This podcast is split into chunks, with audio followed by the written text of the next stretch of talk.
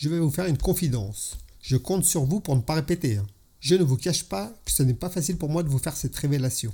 Bon, voilà. Ma belle-mère est une belle femme, brune aux yeux bleus, avec de longs cheveux noirs. C'est une femme très sportive et surtout très très très canon.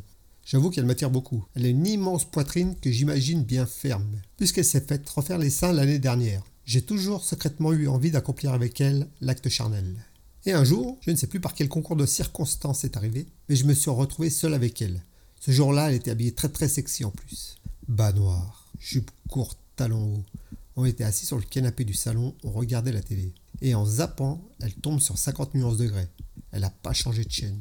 Après quelques scènes bien chaudes du film, elle pose sa main sur la mienne, plonge son grand regard bleu dans le mien. Son chemisier était légèrement entr'ouvert et elle me dit J'ai très envie de toi. Je parie que toi aussi tu as très envie de moi. Je vais maintenant monter dans ma chambre. Tu as deux choix. Tu peux monter me rejoindre dans ma chambre ou tu peux prendre la porte. Là, c'est moi qui avais chaud. Ça va très très vite dans ma tête. Sans hésiter, je suis sorti de la maison.